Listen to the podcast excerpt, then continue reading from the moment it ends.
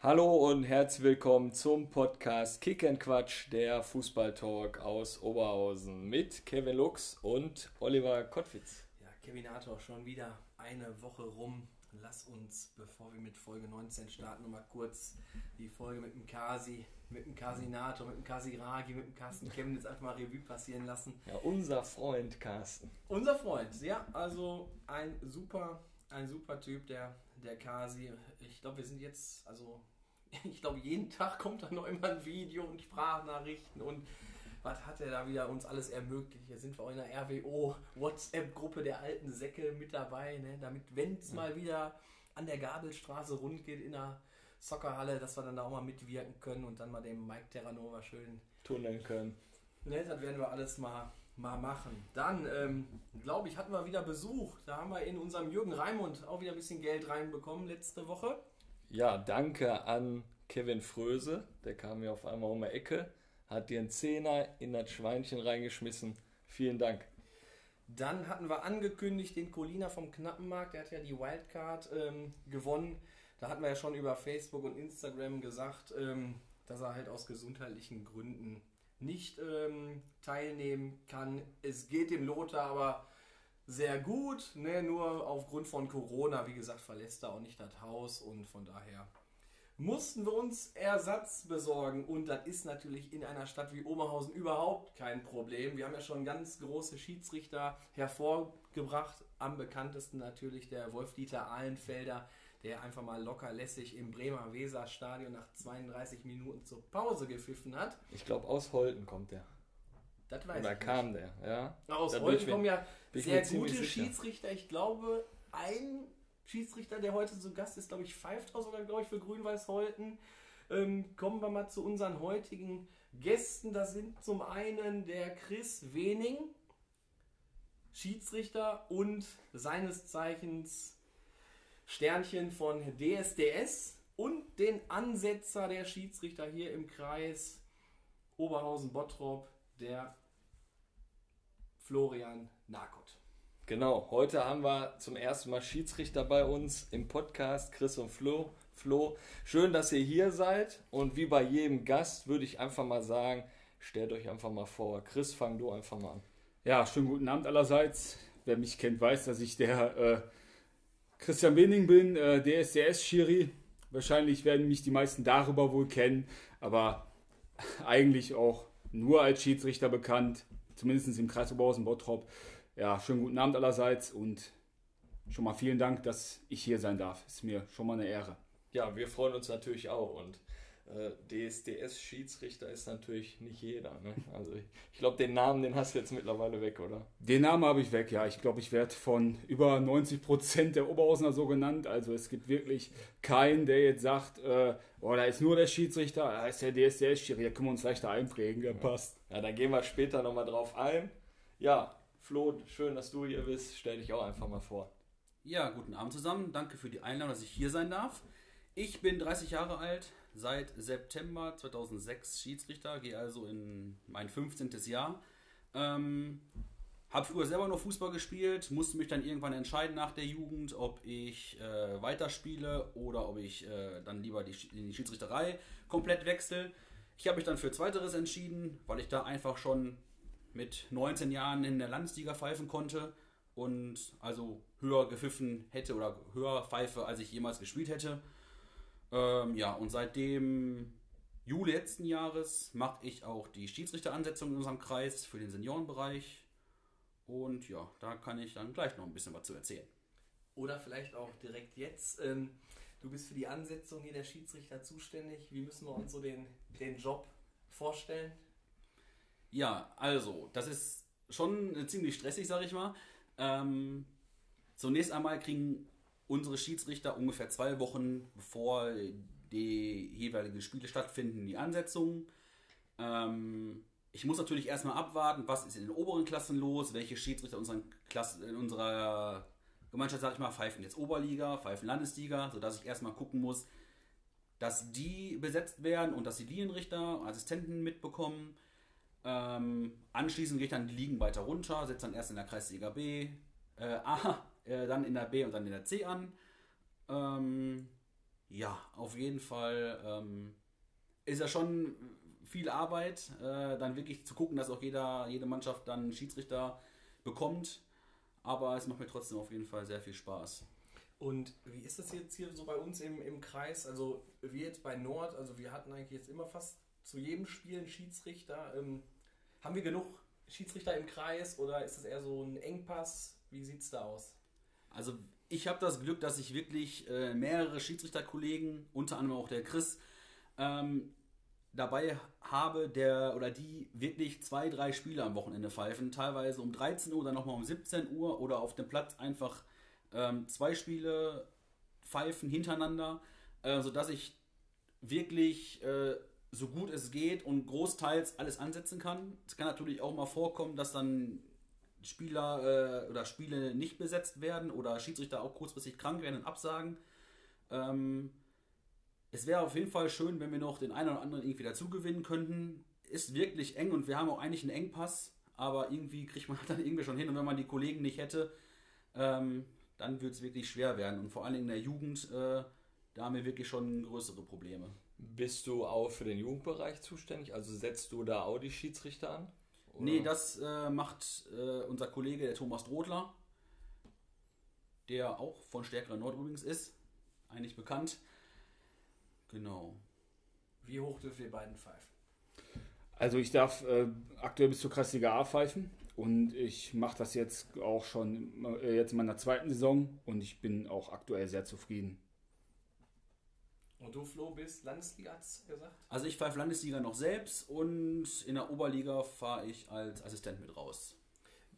Wie ist es eigentlich nochmal in der, wann muss ein Schiedsrichter eigentlich kommen? Darf ein Kreisliga B-Spiel, darf das auch noch ohne Schiedsrichter stattfinden oder wie, wie läuft das nochmal? Da ist doch irgendwie oder ist der Kreisliga C? Wann, wann muss ein Schiri kommen? Oder kann, kann man auch sagen, jetzt haben wir in der Kreisliga C, wir haben keinen Schiedsrichter, dann wird das Spiel nicht angepfiffen oder wie, wie läuft das?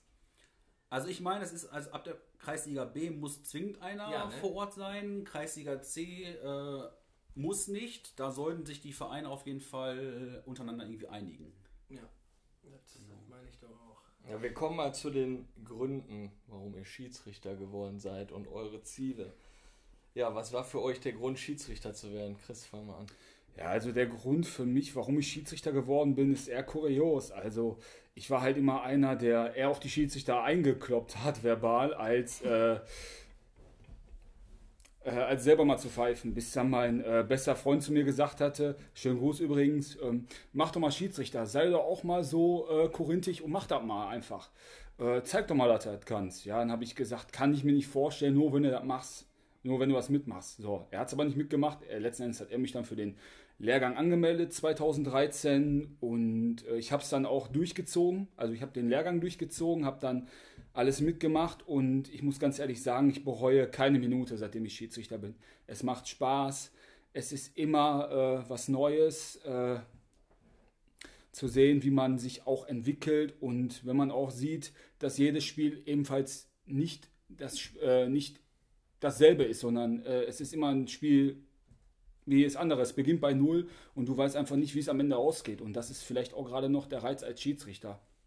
Ja, du trainierst ja auch, also im Jugendbereich trainierst du eine D-Jugend, ne, soweit ich weiß. Genau, Wie also. Bist du denn da so als Trainer zu den Schiedsrichtern? Also ich bin ganz ehrlich. Äh, Vorbildlich. In gewisser Weise schon. Also natürlich sagst du auch als Trainer, wenn irgendwelche Vorspiele ist, ey Schiri, das hast du jetzt aber anders gesehen als ich. Ich bin auch einer, ich bin auch, äh, sag ich mal, etwas lauter dann, äh, wenn ich mal mit einer Aktion nicht einverstanden bin, aber ich äh, spreche da auch wiederum dann äh, in der Halbzeit auch den Kollege an und sage dann, pass auf, wenn ich nicht ruhig bin, räume ich direkt ab, dann passt das. Weil ich sag selber, ich weiß, wie das selber als Schiedsrichter ist, ne? auch gerade gegenüber Trainern oder Spielern. Es ist nicht einfach, aber du musst da auch irgendwo eine gesunde Mischung finden. Und wenn ich übertreibe, dann ist es einfach so. Mein Gott, dann habe ich mal halt einen Denkzettel verdient. Aber im Endeffekt äh, werde ich auch niemals einen Schiedsrichter irgendwie beleidigen oder was weiß ich, am Pranger stellen, wenn er mal eine Fehlentscheidung gemacht hat. Ich meine, wir machen, wir machen sie alle, wir machen alle Fehler, egal ob Schiedsrichter, Trainer oder Spieler. Und ich finde, äh, es geht nur gemeinsam. Ja, definitiv. Flo, wie ist das bei dir? Wie bist du zum Schiedsrichter? Also wie bist du Schiedsrichter geworden? Also ich habe meine Fußballkarriere quasi auch bei Steckrhein Nord äh, begonnen. Äh, mein Bruder auch, der ist drei Jahre jünger. Ich habe dann in der D-Jugend zum Beispiel gespielt und er dann war ja noch in der E2 oder F-Jugend. Und ich weiß auch gar nicht, wie das irgendwie gekommen ist. Dann wurde mal ein Schiedsrichter gesucht. Ich habe einfach gesagt, komm, ich mach das mal. Dann habe ich immer wieder und öfter mal einfach in F-Jugend und in der E-Jugend an meinen Bruder gepfiffen. Und irgendwann hat mich dann halt der Thomas Drodler äh, mal angesprochen, der halt auch oft bei Nord äh, ist mal rumgehangen hat. Ähm, und dann habe ich noch zwei Jahre gewartet, bis ich dann mein Alter erreicht habe, 14, 15. Dann habe ich dann den Schiedsrichterlehrgang quasi gemacht.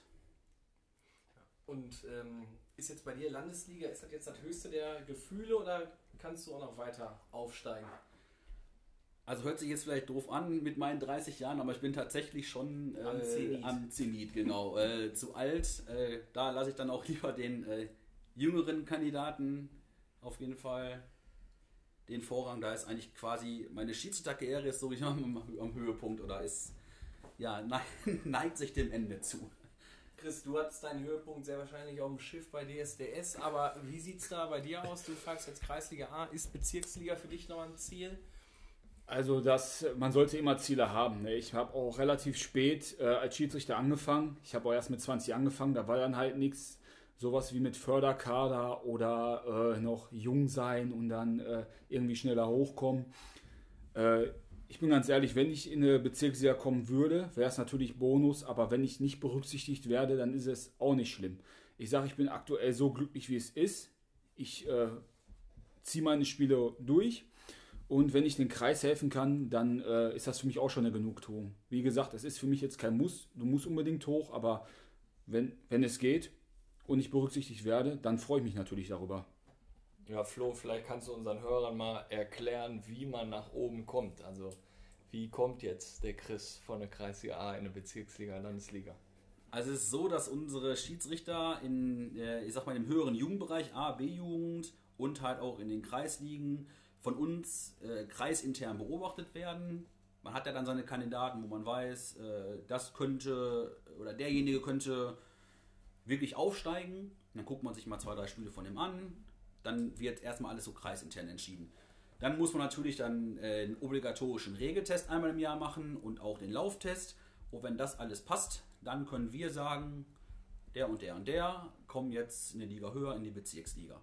Ähm, ab dann Bezirks- bzw. Landesliga ist es dann so, dass die Schiedsrichter alle vom Verband beobachtet werden. Dann wird dann hinterher eine Rangliste erstellt. Die können punkten oder halt auch äh, Punkte abgezogen bekommen. Und so steigt man dann in den höheren Klassen auf. Dann gibt es noch ähm, unsere, sag mal, die Talente. Die 18-Jährigen kommen in einen U19-Kader. Dann gibt es auch viermal im Jahr in, in, in der Sportschule Wedau einen Lehrgang mit Übernachtung. Dann kriegen die zig Videos gezeigt und ähm, schreiben Regeltest, müssen dann nochmal laufen. Und dann gibt es den U21-Kader und so weiter, wo die dann zumindest schon mal im Auge des Verbandes sind, wo die dann darauf sich aufmerksam machen, gemach, äh, machen können und äh, ja, so nimmt das dann quasi seinen Lauf. Haben wir bei uns im Kreis gerade irgendwie Schiedsrichter, die, weiß nicht, so wie der Wolf-Dieter Ahlenfelder in der Bundesliga pfeifen? Gibt es da welche in Oberhausen? Oder wo sind so unsere besten Schiedsrichter? In welcher Klasse sind die so unterwegs? Also aus Oberhausen tatsächlich gar keiner. Aus dem Kreis Oberhausen-Bottrop, äh, da haben wir zwei Bottropper, die in der Regionalliga pfeifen. Einmal der Robin Davis und der Cedric Gottschalk. Ähm, ansonsten sind die in der Junioren-Bundesliga noch unterwegs.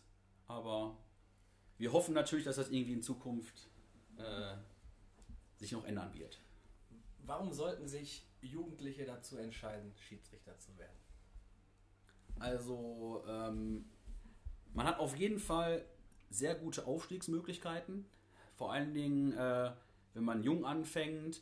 Und auch natürlich sind Damen oder Mädchen sehr gerne auch gesehen. Die haben auch natürlich super gute Chancen, weil es einfach nicht so viele Mädchen oder Frauen als Schiedsrichterinnen gibt. Ähm, da hat man auf jeden Fall wirklich eine richtig gute Chance. Ähm, und dann auch neben dem Schiedsrichterwesen an sich planen wir auch wirklich Ausflüge. Wir gehen Eishockey gucken. Wir können ja auch umsonst dann in die Bundesliga und gucken dann zusammen bei Bundesligaspielern. Wir machen Grillfeste. Dann haben wir einmal im Jahr so ein riesengroßes äh, Schiedsrichterturnier, wo wir selber Fußball spielen. Und äh, vor allen Dingen auch die Persönlichkeit wird gestärkt.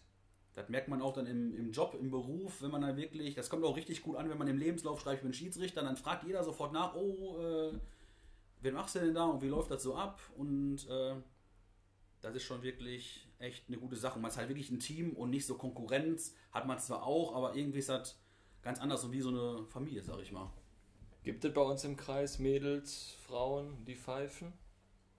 Wir haben Frauen, aber wenig, ich weiß ehrlich gesagt die genaue Anzahl gar nicht, zwei, drei.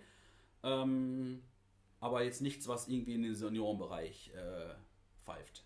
Wenn dann nur Jugend aktuell. Wäre interessant, wenn sich dann jemand meldet, dass die Frauen oder die Mädels dann wissen, da gibt es schon welche. Da wende ich mich mal an dich, Flo, und ja. dann äh, äh, genau. möchte da gerne auch Schiedsrichterin werden. Chris, hau mal einen raus. Wie viel verdient man als Schiri? Ja, ähm, ich sag mal, man verdient pro Spiel, also man fängt in der Jugend erstmal an, wenn man Schiedsrichter wird. Da verdient man in der D- und C-Jugend äh, an die 16,40 Euro sind das.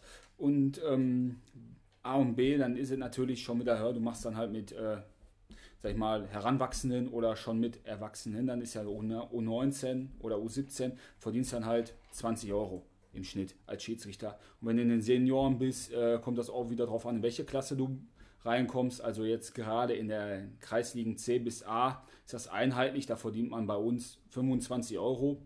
Und das ist eigentlich auch ein guter Verdienst, auch ein guter Nebenverdienst. Ne? Wenn du jetzt, sag ich mal, vier, sag ich mal, vielleicht sogar sechsmal im Monat pfeifst, dann bist du auch schon dreistellig. Ne? Und das ist dann halt ein guter Nebenverdienst.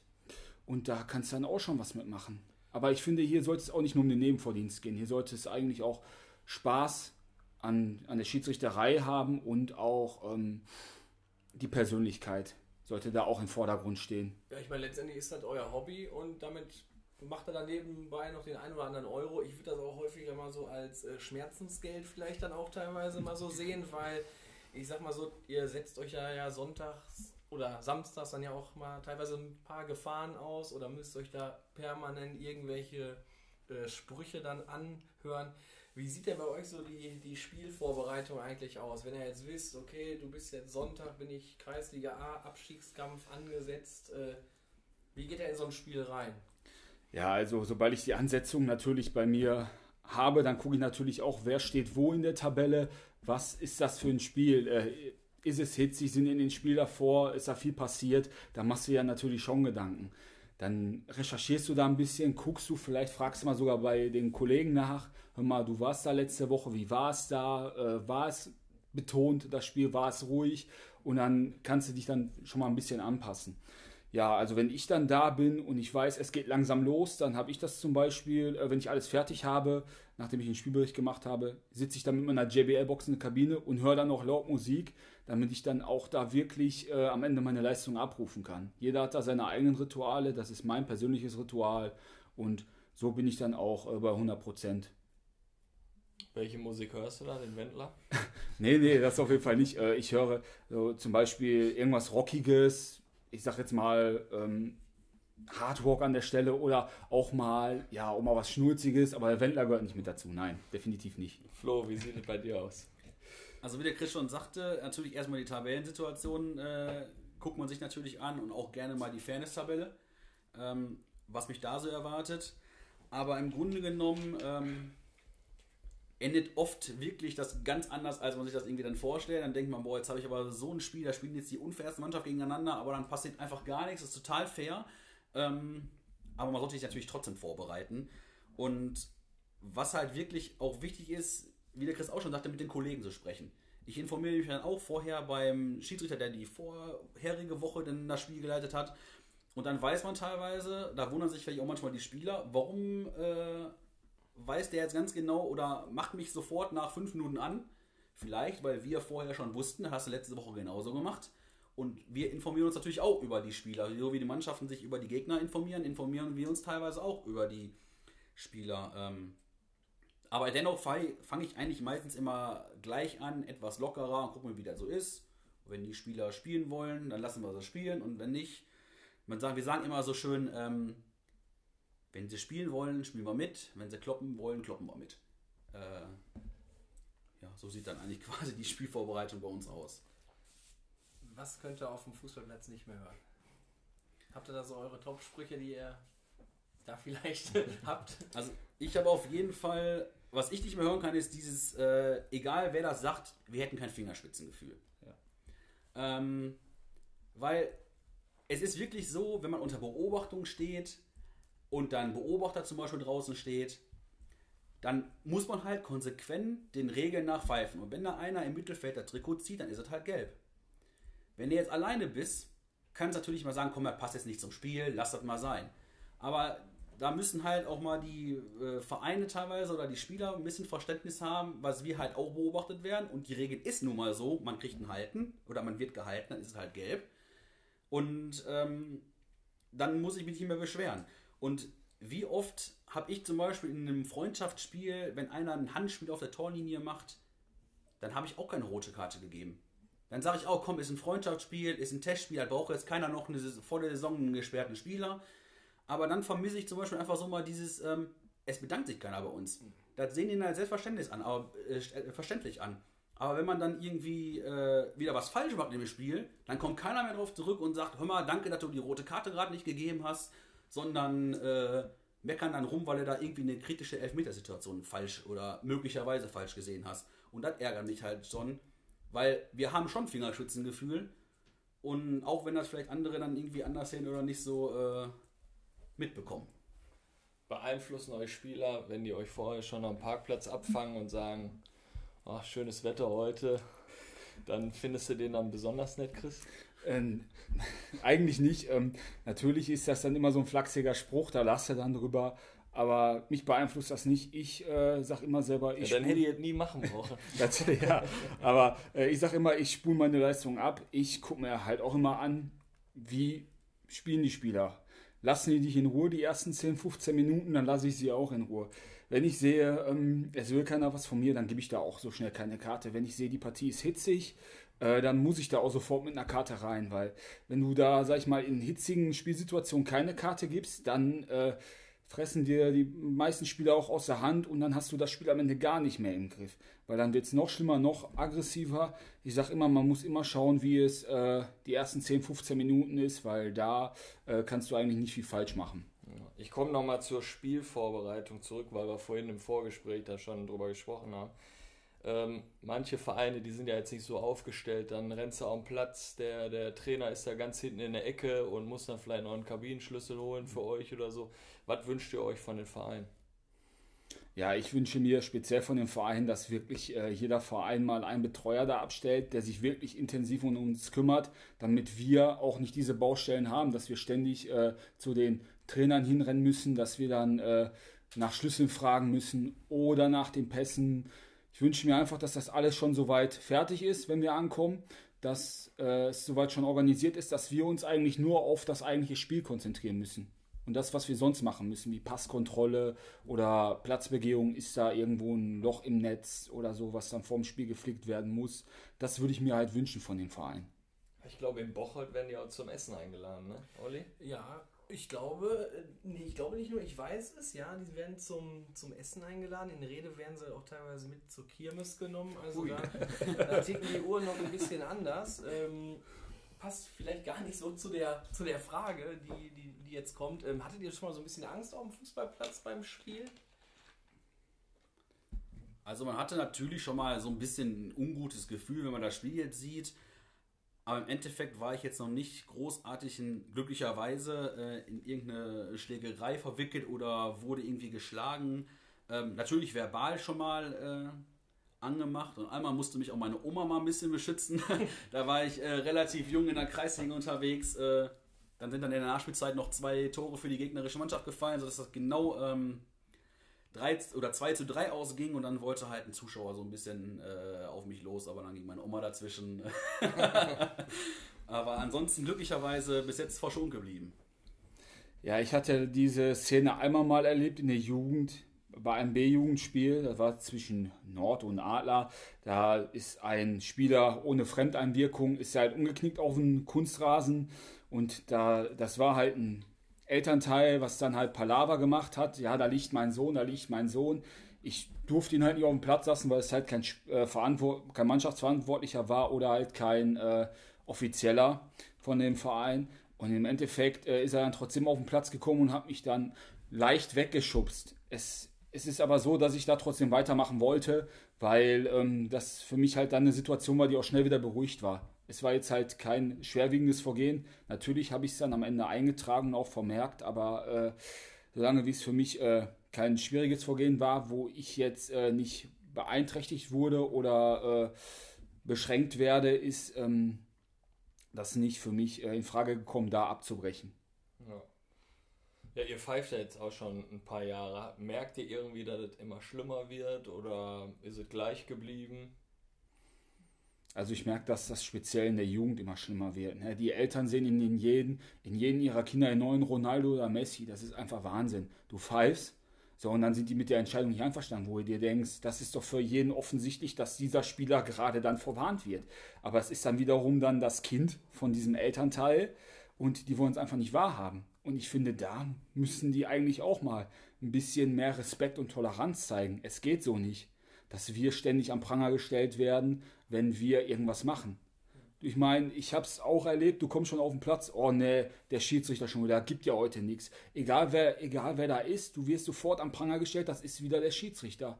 So, dann, dann bist du direkt der Prügelknabe, speziell in der Jugend für alle. Das geht so nicht. Ja, aber ich denke auch in der Senioren. Also wenn ich da jetzt an meine Karriere, Karriere in Anführungsstrichen mal so ein bisschen zurückblicke, also ich kann mich eigentlich nicht erinnern, dass meine gegnerische Mannschaft besser war als meine Mannschaft. Also eigentlich die Niederlagen hatten eigentlich überwiegend was mit euch zu tun. ja, das hören wir nicht zum ersten Mal. Äh, da müssen sich vielleicht äh, auch mal die ähm, Spieler halt mal äh, drüber Gedanken machen, wie viele Fehlpässe da äh, so im Spiel gespielt werden oder äh, weiß nicht, welche äh, taktischen Fehler die Trainer irgendwie machen.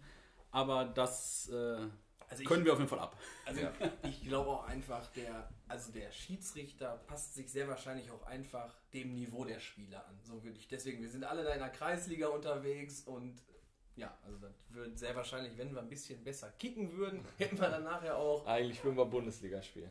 Eigentlich schon, ja. Ne? Und dann hätten wir dann auch andere Schiedsrichter vielleicht auch. Ne? Oder dann hast du ja, die sind ja nicht besser, aber dann hast du ja wenigstens drei Leute. Hast einen Schiedsrichter, zwei Linienrichter. Ich meine, dass man, wenn man alleine ist, man kann abseits da nicht. Das kann. Das, das funktioniert halt nicht, dass du das da irgendwie richtig siehst, ne? Ja, äh, Aber da habe ich noch eine gute Geschichte zu Lothar Brock. Ja? Okay. Spiel gehabt. Und äh, ich glaube, ich hatte dir das schon gesagt, Chris, ne? Ähm, mhm ich habe dann mal im Sturm gespielt, sonst ja immer sechs, weißt du, ja, da habe ich im Sturm gespielt und ich glaube, drei, vier Mal war ich durch, alleine vorm Torwart und der pfeift. Und gefühlt steht der hinten am 16er. So, und irgendwann beim fünften, sechsten Mal hatte ich auch die Schnauze voll gehabt und habe den Ball in Nord Richtung Friedhof gepölt und habe einfach so in die Luft gerufen, leck mir am Arsch, weil irgendwann reicht es ja auch. Ja, zehn Minuten später war dann Lothar Brock bei mir und habe ich gedacht, okay, der verwarnt mich, gibt mir Geld, aber dann packt er hinten sich an eine Tasche, ich krieg rot und denk, danke Lothar, das war's. und er ganz, ganz trocken, wir trinken gleich ein Bierchen, gehst jetzt erstmal runter und dann, ja, das, war meine Geschichte mit Lothar Brock. Aber du hast gesagt, der war am 16er, also ja. ich finde ja eigentlich wenn wir jetzt nochmal so einen Rundumschlag machen, die Schiedsrichter ja. auch sehr gut, die einfach nur im Mittelkreis sind. Ja, super. Würde der da stehen, hätte er 100% nee, also, gesehen, das wäre kein Abseits das sind, die das sind die erfahrenen Füchse, die haben wir ja hier im, im Kreis auch. Äh, Gibt es denn eigentlich so Regeln, die wir als Spieler, ja, die wir einfach immer grundsätzlich irgendwie falsch interpretieren? Also eine Regel, die wir falsch interpretieren oder habt ihr da irgendwie was? Ja, zum Beispiel, äh, da fällt mir jetzt direkt spontan ein, dass wirklich jeder Spieler, so habe ich es kennengelernt, bei jedem taktischen V-Spiel sofort eine gelbe Karte fordert. Es ist nicht für mich jedes taktische V-Spiel sofort eine Karte notwendig. Also, auch wenn es vielleicht drin steht, aber das seht ihr falsch. Das ist genauso wie mit dem Fordern. Immer, ja, fordern, hier, der kriegt, der braucht eine Gelb, der braucht eine Gelb. Aber viele, aber viele wissen dann auch nicht, dass äh, Fordern aber auch eine gelbe Karte ist. Ja. So, deswegen, also, da gibt es viel Bedarf. Gibt es da sonst noch eine Regel, Flo? Ja, bei, ähm, ich sag mal, vor allen Dingen, wenn man im Team rausfährt, wissen halt viele nicht, was überhaupt die Aufgaben eines Linienrichters äh, sind. Ähm, es ist zum Beispiel nicht so, dass der Linienrichter in der gesamten Spielfeldhälfte irgendwelche Fouls oder Elfmeter oder sonst irgendwas anzeigen soll. Man sagt quasi von der Auslinie bis zur verlängerten 16er Linie. Das ist so der Bereich, wo der Schiedsrichterassistent Fouls anzeigen darf und so weiter. Sobald er dann, es dann im Strafraum geht, wirklich nur bei absolut hundertprozentig klaren Sachen, die aber eigentlich auch der Schiedsrichter sehen sollte. Ansonsten ist der Tra- Strafraum auch zum Beispiel tabu, weil man hört immer wieder irgendwelche Zuschauer hinter sich, warum zeigst du halt Fauler nicht an in einer ganz anderen Hälfte oder Einwurf, wofür man überhaupt gar nicht zuständig ist. Und das wissen halt auch dann irgendwie viele nicht. Ich habe noch eine andere Frage zum Linienrichter. Ihr bringt immer zwei Fahnen mit. Da kann sich jeder dran erinnern. Ihr habt jetzt kein Gespann dabei und bringt zwei Fahnen mit. Es ist jedem unangenehm, diese Fahne zu nehmen, bis sich irgendwann zwei gefunden haben. Da ist dann wahrscheinlich der Typ, der jetzt fünf Wochen nicht beim Training war. Und dann sagt er, komm, nimm du die Fahne und geh mal darüber. Aber die haben doch, die sehen doch genauso viel wie ihr, oder? Oder müsst ihr die Fahnen mitbringen? Also man vertraut natürlich dann den äh, beiden Assistenten vom Verein. Ähm, die dürfen ja auch eigentlich gar nichts weitermachen, außer anzuzeigen, ob der Ball im Aus ist. Die dürfen ja nicht mal entscheiden, welche Richtung. Die können ja natürlich ein bisschen helfen und dann äh, glaubst du denen das natürlich. Aber ansonsten, ähm, ich sag mal, gerade für die Schiedsrichter, die, die im viele Mittelkreis stehen, ist das schon eine Hilfe.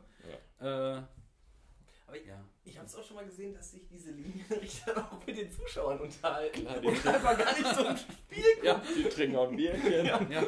Oder die, oder die, die Fahne, die liegt auf dem Boden Ja. und der läuft sich gerade warm. Ich glaube, der Gerrit, der wollte doch mal so ein Buch äh, erstellen. So, so ein Fotobuch mit äh, Linienrichtern. Ich glaube, nur Linienrichter. Nur oder? Linienrichter sind, Ja. die sind auf jeden Fall auch Kult, definitiv. Was sind denn so typische Versuche von einer Heimmannschaft, euch vielleicht so zu beeinflussen? Oh, Oder ich hab gibt's- Kuchen, ich Gibt hab die überhaupt? Kuchen. Ja, wäre schön, oder? Sicher.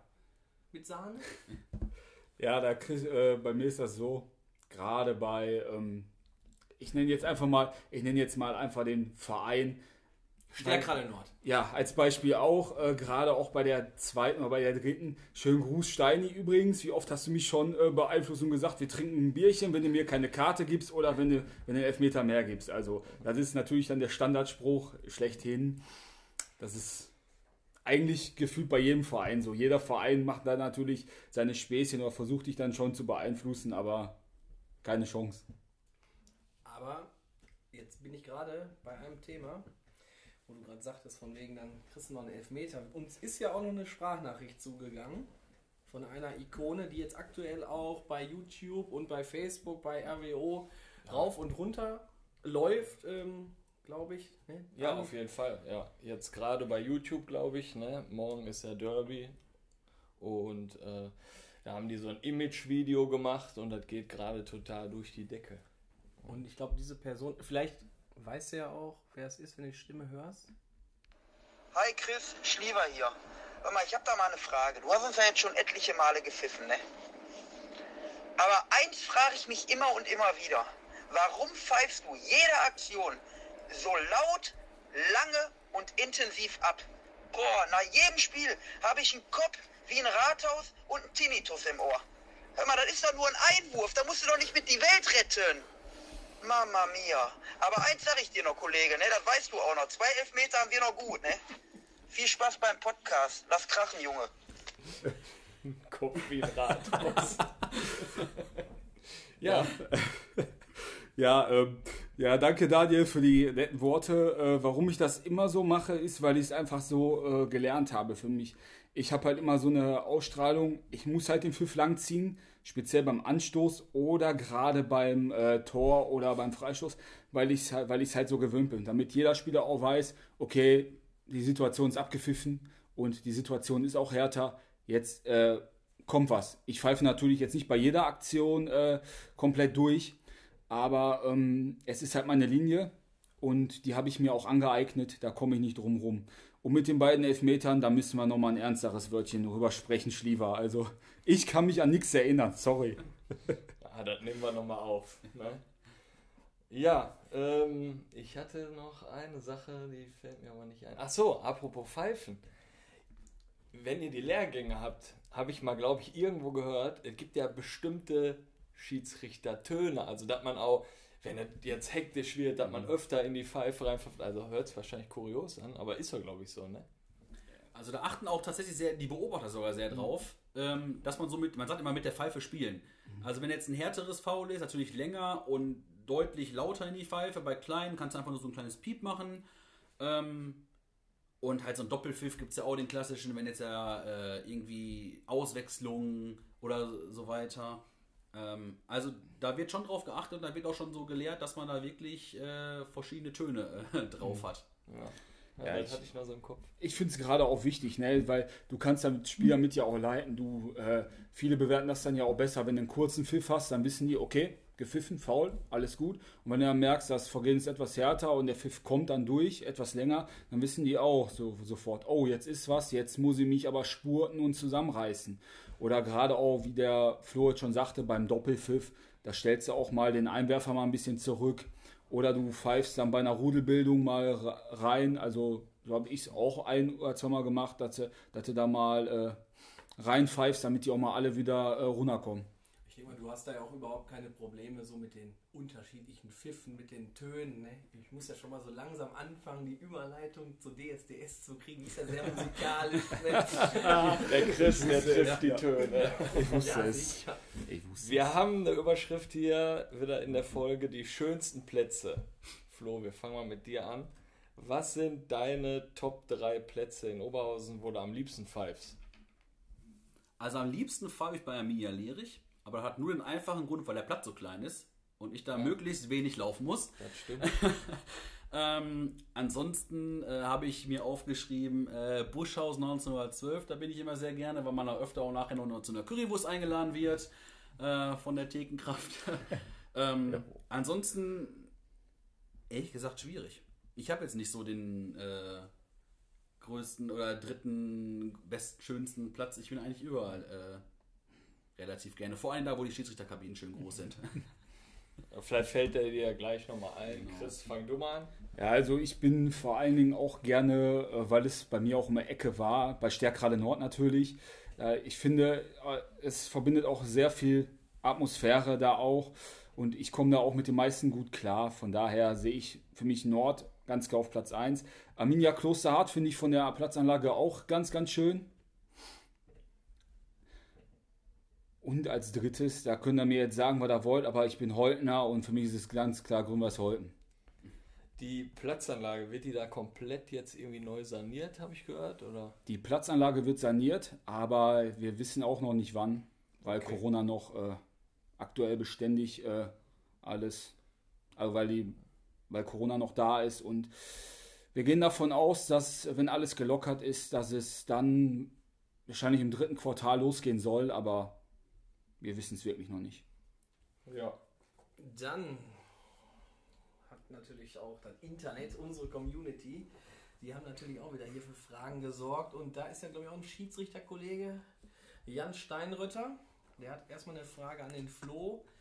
Was war das aufregendste Spiel, das du je gepfiffen hast? Also ich hatte eigentlich zwei, äh, ich sag mal, Highlights äh, in meiner Karriere. Zum einen, äh, da wird den Kevin wahrscheinlich freuen, hatte ich mal ein Freundschaftsspiel äh, von Gladbach 2 gegen Rot-Weiß Essen. Weiß nicht, minus 10 Grad, abends 20.30 Uhr Anstoß, direkt neben, der, neben Borussia Park. Da hat uns der Betreuer begrüßt. Wir durften uns in der Schiedsrichterkabine der Bundesliga umziehen. Die haben für uns eine Stadionführung gemacht. Wir durften uns äh, auf, im Stadion quasi warm machen. Ähm, Ist der sympathisch, der Verein? Was die Schiedsrichter-Sachen angeht, Wow. äh, auf jeden Fall. ähm, ja, und dann haben wir halt das Spiel und dann wurden wir nachher noch zum Essen eingeladen. Das einzige Restaurant, was dann noch offen hatte, war das, wo normalerweise die FIFA-Schiedsrichter essen gehen. Am Nebentisch saß Kai Ebel. Wir konnten uns dann schön mit der Gladbach-Kreditkarte da äh, voll essen mit allem Möglichen, was sie da angeboten haben. Das war auf jeden Fall schon. Kennst du den Namen noch von dem Restaurant? Boah, Aber ehrlich gesagt fällt mir ja gerade nicht ein. Aber sagst du jetzt Kai Ebel oder Max Eberl? Nein, nein, der Kai Ebel vom, äh, von der Der ist Formel ein- 1. der ist Der, saß direkt Ach am so, echt? Nebentisch, ja. äh, das war so das eine Highlight-Spiel, sag ich mal.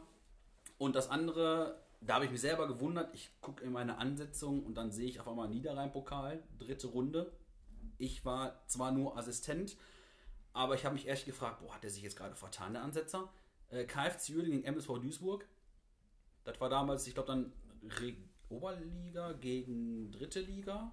Ähm, und ich habe mich richtig drauf gefreut. Im Endeffekt waren das dann, ich glaube, 7.500 Zuschauer in der Grotenburg. Ähm, ging die ganze Zeit, war es 0-0. In der, weiß ich, 88. Minute kommt dann äh, eine knappe Torerziehung. Der Ball war, weiß ich nicht, äh, ganz knapp hinter der Linie. Ich zeig die Fahne hoch, renn zur Mittellinie. In dem Moment dachte ich, boah, was hast du denn da jetzt gemacht, ne? Äh, war mir auf einmal doch wieder total unsicher. Und im Endeffekt war das wirklich ein Tor, so knapp. Ähm, Habe ich selber nicht mit gerechnet. Um, obwohl ich eigentlich noch richtig Bock drauf hätte, wieder gewesen mit der Verlängerung und mit dem Elfmeterschießen. Aber irgendwie hat man das aus Reflex, habe ich die Fahne gehoben und Ball war drin und das war schon richtig geil, ne? Top. Ja, äh, die nächste Frage kommt auch von Jan Steinrötter an Chris. Hat sich dein Leben durch DSDS verändert? Ist was Positives oder Negatives passiert? Ja, schönen Gruß schon mal, Jan. Ich wusste, dass die Frage kommt von dir, ganz ehrlich. Ja, es hat sich äh, nach DSDS wirklich viel bei mir getan. Also ich habe wirklich äh, viel Positives daraus mitgenommen. Äh, es hat sich auch äh, ja, viel Positives verändert in der Richtung. Äh, es kam die, die eine oder andere Anfrage jetzt von den Podcasts, auch, äh, auch hier von euch, die äh, mich sehr inspiriert hat. Und ich zum Beispiel habe jetzt durch RTL auch gesagt bekommen, dass ich bei Ninja Warrior dadurch auch in der engeren Auswahl bin, dass ich da auch mitmachen darf und äh, kann, weil gerade wenn du in so einer Show mal warst, dann äh, und du hast dann Eindruck hinterlassen, dann äh, nehmen die dich auch schon mal eher dran. Und das sind halt so die einzigen Sachen, die jetzt äh, aktuell positiv äh, anstehen könnten. Also es ist noch nichts sicher. Ich habe mich da äh, beworben. Aber ob es stattfindet, auch unter Corona, man weiß es jetzt nicht. Man muss da immer noch abwarten. Also, sind noch weitere TV-Projekte geplant? Also erstmal nur das. Äh, ich plane aber nicht nochmal, das sage ich jetzt hier schon mal vor allem, nochmal nach DSCS oder desgleichen zu gehen. Das war eine einmalige Sache und das bleibt auch so. Du kamst ja auch heute ein bisschen später. War das der Grund dafür, dass du Autogrammkarten draußen verteilt hast? äh, auch einer mit der äh, Gründe, ja. Ich habe noch welche und ähm, ich bin immer bereit dafür, jedem noch eine zu geben. Ein Exemplar könnt ihr alle haben, alle, die das hören. Schreibt mich an, ihr kriegt alle was. Es ist genug für jeden da. Ja, wir brauchen auf jeden Fall welche für unsere Community. Aber das schreiben wir Sehr gerne. Definitiv Patrick Woll. Patrick. Paddy Eddie. Wolbert. Er hatte sich schon gemeldet, er wollte auf jeden Fall für seinen Three Chicken und Three Bulls, wollte er jeweils 10 Karten haben. Aber Paddy, dafür kriegt er 10 Burger gratis, ne? definitiv, definitiv. Und dann hat sich Patrick P. gemeldet an den Flo. War die Zeit als Torwart bei TuS Buschhausen so prägend oder wie kam der Wechsel von Handschuh zur Pfeife? Ja, ähm, ich habe tatsächlich in der D-Jugend mal ein Jahr bei TuS Buschhausen gespielt und war auch damals äh, Torwart. Ähm, aber ich musste mich dann halt irgendwann wirklich entscheiden, in der A-Jugend, äh, als ich bei Königshardt dann gespielt habe, ob ich ähm, pfeifen will oder weiter Fußball spielen will und habe mich halt fürs Fußballspielen entschieden. Hatte also nichts mit meiner, äh, meiner, meiner Mannschaft bei TuS Buschhausen zu tun. Die war wirklich sehr nett, hat mir richtig viel Spaß gemacht. Ähm, und hat auch nichts mit Fußballspielen selbst zu tun gehabt, aber ich musste halt irgendeine Entscheidung treffen. Und die ist dann für ein Schiedsrichterwesen gefallen. Flo, wir machen direkt eben mit dir weiter. Eine Frage von Christopher S40. Äh, was war dein härtestes Spiel, was du je gepfiffen hast? Ich hatte, das war auch richtig zufällig, ich bin heute Morgen bei Facebook gewesen, habe dann geguckt, meine Erinnerungen. Und wirklich genau heute vor sieben Jahren hatte ich ein Landesligaspiel. Bocholt 26 Mhm, am Kaisergarten. gegen Viktoria Buchholz. Das war irgendwie zwei oder drei Spieltage vor Schluss. Da ging auch wirklich noch um Abstieg. Und ich hatte da im Endeffekt, ich glaube, zwei glattrote und zwei gelbrote Karten, was in der Landesliga jetzt auch nicht so üblich ist. Ähm, und ich hatte auch wirklich, also manchmal denkt man ja selbst als Schiedsrichter, jetzt habe ich heute habe ich irgendwie einen schlechten Tag, das war jetzt nicht so richtig. Aber bei dem Spiel, ich hätte glaube ich noch eine rote Karte mehr geben müssen, habe ich hinterher noch geärgert, weil das wirklich so hart war und so sind die sich, haben die sich umgehauen. Ähm, da konnte ich tatsächlich überhaupt nichts für. Und äh, ja, das war eigentlich schon so mein härtestes Spiel, weil ich von der Anzahl der Karten, sage ich jetzt mal. Chris, dein härtestes Spiel. Ah, ja, also da gibt es zwei. Zum einen hatte ich mal im Kreispokalspiel äh, die legendäre Truppe um Sascha Schreck, die Hobbyliga. Äh, Oberhausen gegen von der Ort. Das war auch erste Runde im Kreispokal. Ich erinnere mich noch gut daran. Äh, dass die Partie war von der ersten Minute an sehr, sehr hitzig, sind auch viele Karten gefallen. Ähm, die Partie ging sogar weit rein in die Verlängerung. Ich glaube sogar in der 120. Minute hat, glaube ich, sogar äh, Hobbyliga sogar noch den Siegtreffer gemacht. Äh, weil von der Ort äh, habe ich in der 116. Äh, der ist aber eingewechselt worden, der Spieler. In der 101. habe ich den äh, gelb äh, eine Minute später ein Gelb gegeben und dann in der 116. gelb-rot. Äh, also zweimal wegen taktischem Foul und ähm, das war auch so ein Spiel, das vergisst du nicht so schnell. 4-4 plus äh, 5-4 am Ende eine Verlängerung. Ne? Also das war schon einer mit der Spiele, die mich auch geprägt haben, wo ich auch viel zu tun hatte. Das andere Spiel, muss ich ehrlich sagen, war Frauen, Kreisliga A bei uns. Äh, da, war, da war eigentlich der Drops äh, ja, schon gegessen. Also äh, da war schon 3-0 für Fortuna Bottrop bei FC Stärkrade 72. Äh, da war dann ein normaler Einwurf und auf einmal ging dann die Spielerin hin von Fortuna Bottrop und äh, stocherte da rum äh, an die Beine von, zwei, von der Spielerin von 72. Äh, für mich war das ein gelbwürdiges Vergehen. Ich wollte da in dem Moment auch die Karte zeigen. Aber auf einmal ging dann die Spielerin hin und äh, wutentbrannt hatte sie dann, die Spielerin von 72, dann äh, zu Boden gewürgt und die andere hat dann zum V-Stoß angesetzt und äh, was ich gar nicht, was ich mir gar nicht vorstellen konnte, weil bis dato war die Partie ruhig und äh, nach den beiden roten Karten war die Partie bis zur letzten Minute anstrengend hoch 10, hitzig ohne Ende, jeder wollte was vom jeden, die wollten sich alle gegenseitig nach Hause schicken, habe ich nur gehört und selbst die Trainer waren drauf und dran und wollten äh, nur noch äh, sich gegenseitig an der Gurgel gehen. Das war auch dann so ein Spiel, wo du dir denkst, es war komplett ruhig und dann äh, hast du wieder zwei, die komplett daneben äh, sich benehmen und dann macht es dich als Schiedsrichter äh, einfach nur sprachlos und ist dann auch nicht einfacher. Aber das waren, wie gesagt, so die Spiele, die ähm, mich geprägt haben. Ja, top. Danke da nochmal an die Community, die da immer fleißig Fragen stellen. Wir kommen zum Quatschteil. Ihr kennt das, ganz einfache Oder-Fragen. Wir fangen an, Chris, mit dir ganz kurz und knackig. Mhm. DSDS oder The Voice? Äh, DSDS. Bochum oder Gladbach? Ja, oder Gladbach dann. Also Gladbach. Ja, genau. Bleibe ich bei. Ich glaube, ich für Olli. Ja, uneinholbar. ist ja gut, ihr steigt da auf und alles. Wir steigen auf. Ne, Nummer 2 im Spot. Ja. Halbzeitpfiff oder Abpfiff? Halbzeitpfiff. Warum? Glaube, den mag ich lieber als den Schlusspfiff, weil da bin ich enttäuscht, dass das Spiel vorbei ist und beim Halbzeitpfiff kann ich mich neu sammeln und dann kann ich 45 Minuten weiter in Vollgas geben und jedem noch eine Karte zeigen, der was von mir will. Nee, genau, so, erstmal den Halbzeitpfiff, dann überlege ich mir in der Pause, was, was fabriziere ich denn jetzt mal in den nächsten 45 Minuten? Ah komm, so schlimm ist es auch nicht. Also, wer mich kennt, weiß, dass es, dass es auch anders gehen kann. Es ist so. Flo, weiter im Quatschteil mit dir. Gelb oder rot?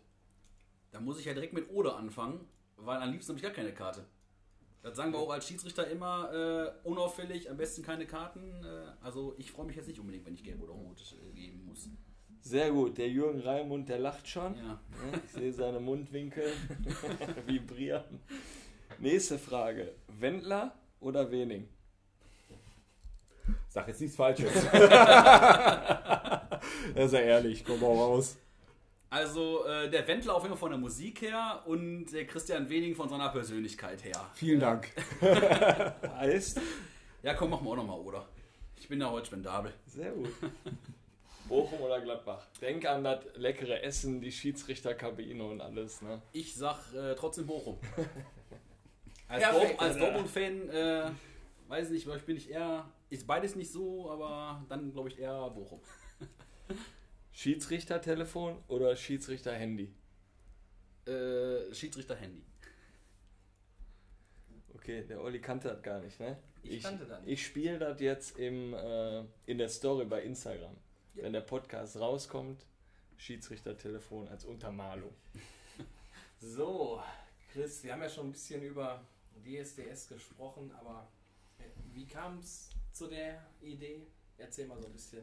Ja, die Idee hat sich eigentlich spontan ergeben. Ich bin ja eigentlich ein Fan von das Dschungelcamp, wenn ich ehrlich bin. Und ich habe dann mit Freunden, unter anderem auch mit meinem besten Freund, schönen Gruß Leon, du weißt, was ich meine, gewettet, dass ich das zum Beispiel besser kann als die ganzen anderen Trantüten da. Äh, dass ich, ja, dass ich da nicht rumheule, wenn, wenn es irgendwie so eine Essensprüfung gibt oder ich mich im Schlamm wälze, dass ich da mich auch nicht anstelle. Und ja, dann kam halt mal so eine Essensgeschichte. Dann, hat mir, dann haben mir mal meine Freunde äh, auch, ja, so Kuhhoden oder Fischaugen mal präsentiert und dann hieß es, ja, wenn du es schaffst. Wo kauft man die denn? Das weiß ich selber nicht. Das wollten die mir bis heute nicht sagen. Aber ähm, die habe ich dann äh, letzten Endes gegessen, aber auch wieder rausgebrochen und dementsprechend habe ich dann verloren und musste dann nach DSCS. Und ähm, bezüglich jetzt zu DSCS, es war eine schöne Erfahrung. Also ich hatte ein Forecasting, da saßt du dann vor der Kamera vom Laptop, dann musstest du, du dir da drei Songs auswählen, die musstest du dann auch alle drei singen. Dann hat der eine Promoter, der da schon äh, gesessen hat, sofort gesagt, ob du eine Runde weiter bist oder nicht in dem Fall war ich in Runde 2 und dann warst du da äh, in Köln. Dann saßt du da vor dieser Jury, Bohlen im Hause und noch ein paar andere No-Names von der Redaktion, die dann da saßen. War das denn so, wie man das im Fernsehen sieht oder nochmal ein externer Raum? Das war nochmal ein externer Raum. Dann warst du da drin. Dann haben sie dich ein bisschen ausgefragt, was du machst, äh, wieso du hier hin möchtest, weil es ist ja auch ein bisschen Entertainment, es geht ja nicht nur um Singen. Und dann habe ich mich da auch durchgesetzt. Dann hieß es, okay, du kommst mit auf ein Schiff. Und das war eigentlich so das schönste Highlight. Ich war dann, äh, glaube ich, beim zweiten Castingtermin ähm, in Mainz und es war auch eine schöne Atmosphäre. Man hatte dann ein Skript auch vorbereitet, wie ich mich anstellen musste. Ich hatte auch eine Songauswahl, die ich ähm, fest lernen musste. Und ja, vom Skript her habe ich dann halt den Schiedsrichter gemacht. Und äh, ich habe dann auch gelbe und rote Karten da gezeigt. Es war auch für die meisten ganz lustig. Ich habe da nur gedacht im Innern, mein Gott, ist das wirklich nötig? Genau, ich glaube, du so? musstest durch Mainz laufen und dann gelbe, rote Karten verteilen. Ne? Genau, und dann auch noch da ein paar Sprüche drücken, äh, die man nicht so hört auf dem Fußballplatz. Die musste ich da auch äh, nebenbei noch tätigen. Ähm, dann ging es auf ein Schiff. Dann wurdest du halt verkabelt, bist nochmal in dich gegangen, hattest halt so ein Vorinterview, dass es gleich losgeht. Dann hat man noch Fragen gestellt, ob ich aufgeregt bin und wie ich das gleich angehen werde. Ja, und irgendwann warst du halt dran. Ich war als Nummer 3 dran. Äh, mit einer äh, ja, Grundnervosität bin ich dann da oben hingegangen. Und auf einmal ging es los. Ne? Das, was du halt unten noch in dir, äh, in deinem Kopf äh, alles selber besprochen hattest, dann schon mal ad acta gelegt, weil du dann halt vor so einer Prominenz saßt wie Dieter Bohlen, Maite Kelly äh, und Mike Singer. Und ähm, dementsprechend äh, war auch direkt alles von 0 auf 100. Also ich habe meine Leistung nicht äh, ja, da aufs Schiff gebracht. Ich habe den Einstieg um eine Minute verpasst, wenn ich so ehrlich bin. Also ich war so nervös, ich hatte so Lampenfieber da und dementsprechend äh, sage ich es auch so, wie es hier ist. Ich äh, habe viermal Nein gekriegt und wurde auch vernichtend äh, da geschlagen. Also der Dieter hatte da auch noch was gesagt. Ich zitiere: äh, Du hast Glück, dass, hier Mindest, dass wir einen Mindestabstand haben, sonst hätte ich dir den Mund zugebunden. Also das war auch verdient, muss ich wirklich sagen. ja, es, es, war, es war wirklich verdient, ja. Und äh, ich lache darüber auch noch selber, weil äh, es einfach in dem Moment gepasst hatte. Es war, wie gesagt, im Großen und Ganzen eine sehr, sehr schöne Erfahrung, die ich auch äh, jedem auch weitergeben möchte, der es mal machen möchte. Und die Lebenserfahrung nimmt mir keiner mehr. Was hat der Wendler zu deinem Gesang gesagt? Also grundsätzlich, ich habe auf dem Schiff äh, gelernt, oder besser gesagt danach, äh, dass wir diesen Namen nicht mehr nennen dürfen. Aber äh, er hat zu mir gesagt, ich komme aus Oberhausen, es ist einer seiner Lieblingsstädte, es ist auch toll, die ganze Atmosphäre ist toll, er tritt da auch sehr, sehr gerne auf und er hat, äh, er hat einen indirekten, er hat indirekt gesagt, dass er mir Nein geben würde, aber so ganz klar war es wiederum auch nicht, weil er halt äh, drumherum geredet hat. Aber du warst ja das erste Mal in einem Raum, wo du da vom Bohlen warst. Dann hat er gesagt, dein Gesang ist gut. Äh, ja, die haben alle gesagt, dass ich äh, gesangstechnisch gut bin, weil man muss ja immer das Gesamte sehen. Ne? Nicht einer macht das, sondern mehrere. Ne? Und ich habe ich habe da auch was ganz anderes performt. Ich hatte da auch eine ganz andere Richtung, ne? weil ich wollte halt mehr so auf Freestyle, habe dann mehr Hip-Hop da gemacht. Bis dass die dann halt zu mir auch gesagt haben, pass auf, der Wendler ist hier, sing doch mal egal. Und das war überhaupt nicht so mein Metier, weil ich kannte das Lied überhaupt nicht und äh, ich muss, das hat auch stimmlich nicht zu mir gepasst und dementsprechend äh, habe ich dann die Konsequenz gekriegt. Und jetzt kriegst du auch die Konsequenz. Da bin ich mal Mein gespannt. Part ist ja immer so die Rubrik vervollständige die Sätze und dann fangen wir mit dir direkt an, Chris. Ist jetzt zwar kein Satz, aber ich sag einfach mal egal. Du hattest mich nach dem Hallo, egal wo du warst und wieso. Äh, Du bist direkt der Refrain vor. Was anderes fällt mir dazu nicht ein. Musik ist Für mich mal äh, einer mit meiner Lebensbestandteile. mein Auftritt bei DSDS. War legendär. Florian, machen wir mit dir weiter. Der Lattenjupp von der Hob- Hobbyliga Oberhausen. Ich kenne ihn zwar nicht äh, persönlich, habe ich also bei euch im Podcast kennengelernt, ist aber mega sympathisch, ein feiner Kerl und vor allen Dingen auch, äh, was mich sehr gewundert hat, war, dass er die Spieler aus der Lebenshilfe mit einlädt und äh, ja, hat man halt echt vorher nicht mit gerechnet, wenn man äh, nur so im Internet ein bisschen davon liest. Ne? Sascha Schreck ist Für mich eine Bereicherung fürs Leben, weil ich auf meinem Geburtstag den legendären Schreckteller bestellt habe. Da. Und sehr zufrieden war. mega. Ne? ja.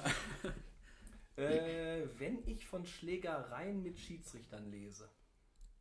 dann hoffe ich, dass die Spieler ihre gerechte Strafe hinterher bekommen ähm, und von mir aus auch vom äh, lebenslang gesperrt werden. Und ja, ich das in Zukunft äh, nicht häufiger lese. Ja. Also wir hatten ja, also von den Fragen her sind wir jetzt soweit so weit durch. Wir müssen jetzt mal nochmal so zur Grundidee von uns ja auch nochmal kommen vom Podcast. Ne, wir wollen ja damit die ganzen Vereine miteinander verbinden und deswegen war das ja auch total wichtig, dass wir euch als Schiedsrichter natürlich hier auch die Plattform geben und also hat super Spaß gemacht und auch mal so ein bisschen was über den Schiedsrichter zu erfahren, wie das so aussieht, wie so eine Spielvorbereitung ist, was es für Aufstiegsmöglichkeiten gibt. Also wir müssen halt da auch wirklich echt äh, respektvoller wirklich dann auch miteinander umgehen und das geht nur zusammen.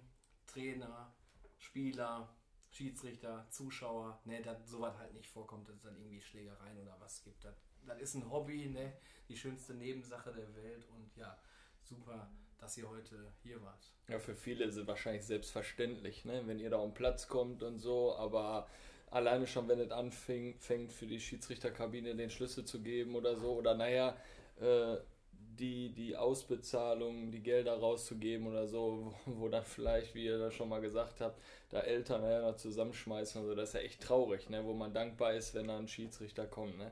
Also für mich auch eine coole Folge gewesen, damit man mal den Hintergrund kennenlernen von den Schiedsrichtern. Wir hoffen natürlich auch, irgendwann Lothar Brock und Heireti nochmal näher kennenzulernen, vielleicht noch in unserer geplanten Talkshow-Runde. Ne? Und äh, ja, Chris, dich habe ich hier nochmal am Zettel geschrieben fürs Ebertbad nochmal. Ne? äh, da, da haben wir ein Programm. Ne? Also letzte Woche Carsten Chemnitz mit Sherry Sherry Lady.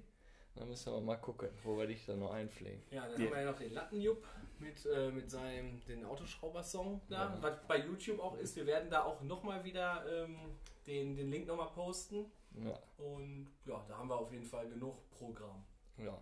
Habt ihr noch was zu sagen, Chris? Also ich würde gerne noch einen Appell auslegen. Äh, Ich bin auch äh, einer, ich mache es nicht wegen des Geldes als Schiedsrichter, ich mache es aus Herzensangelegenheit und ich kann nur jedem raten. Äh, Spart euch die Vorurteile, geht, einfach mal zum Lehrgang, macht mal den Schiedsrichter oder den Schiedsrichterlehrgang an sich und guckt mal, dass ihr auch mal den Fußball von einer ganz anderen Seite kennenlernt. Prügelt nicht immer auf uns ein, dass wir immer alles verpfeifen würden etc., sondern geht mal selber hin, pfeift mal selber mal Spiele und dann wisst ihr selber, wie schwer es eigentlich für uns Schiedsrichter ist. Generell Woche für Woche äh, 90 Minuten die Spiele so zu entscheiden, dass so alle Parteien glücklich sind. Ja, Flo, kommen wir zu dir. Ja, ich kann auch wirklich nur, wie der Chris schon sagte, äh, nur an alle appellieren, Schiedsrichter zu werden. Wir sind für jeden und jede äh, offen. Wir machen neben den Spielen halt, wie schon gesagt, äh, diverse Aktivitäten. Wir machen jeden, jeden Monat einen Lehrgang oder eine Schulung mit diversen Videoszenen und neuen Regeln. Wir machen für die jungen Schiedsrichter einmal im, im Jahr eine Schiedsrichterfahrt nach Duisburg-Wedau, die komplett kostenlos ist. Wir haben eine Schiedsrichtermannschaft, wo wir selber Fußball spielen. Ähm, also wir machen wirklich, da ist wirklich wie eine große Familie. Und ich hoffe auch wirklich, dass wie ihr schon gesagt habt, ähm, durch die ganze Geschichte mit dem Podcast äh, der Respekt wieder zunimmt. Und wir sind auch gerne offen, man kann immer mit uns reden, äh, vielleicht nicht unbedingt in der Halbzeit, aber nach dem Spiel können wir mal alles reden. Wir klären gerne auch irgendwie, wie wir das gesehen haben, was wir da gesehen haben. Aber bitte alles im vernünftigen Ton. Und äh, ja, wir würden uns auf über jeden äh, Zuwachs äh, freuen. Ja, dann danken wir euch, dass ihr heute hier unsere Gäste wart. Wir hoffen, den Hörern hat die Folge gefallen. Und dann sagen wir bis denne, euer Kick Quatsch Team.